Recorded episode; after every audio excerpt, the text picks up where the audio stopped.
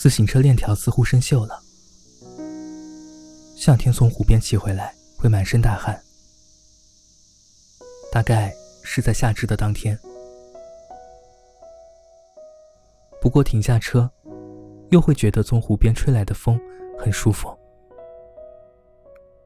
天空是粉色到深蓝色的渐变，月亮在夕阳里，像是加了一层好看的滤镜。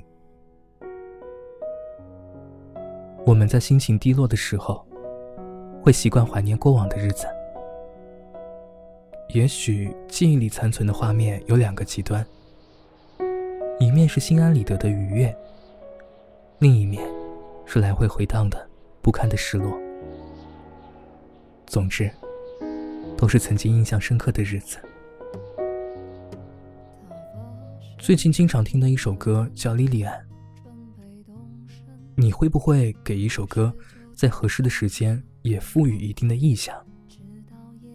有时候，一个旋律会夹杂着一些画面，一起在眼里出现。比如，莉莉安，女孩背着吉他站在浅滩上，黑色或者白色的长裙，长发垂肩，夕阳把背影拉成了一个直角。然后从海平面慢慢的刮起了一面海帆，海风把碎发吹开以后，女孩侧侧身，然后等船靠岸后，慢慢登上了船。也许有时候想给世界留下一个神秘的印象，所有人都知道你要走，但是他们不知道你要去哪儿。在离这儿很远的地方。有一片海滩，孤独的人他就在海上乘着船帆。暗自窃喜、庆幸、失落、妥协、释怀，都在登上船以后交织在了一起。最后的心情里，只剩下了足够的安稳。楼楼手，亲爱的楼楼，修自行车花了我很长一段时间，一直从清晨到中午，阳光很晒，但光线明媚。我很久没有在室外认真的待很久了，大多都是匆忙的从一个房间快速的转移到另一个房间。但似乎小学的时候，却恰恰相反。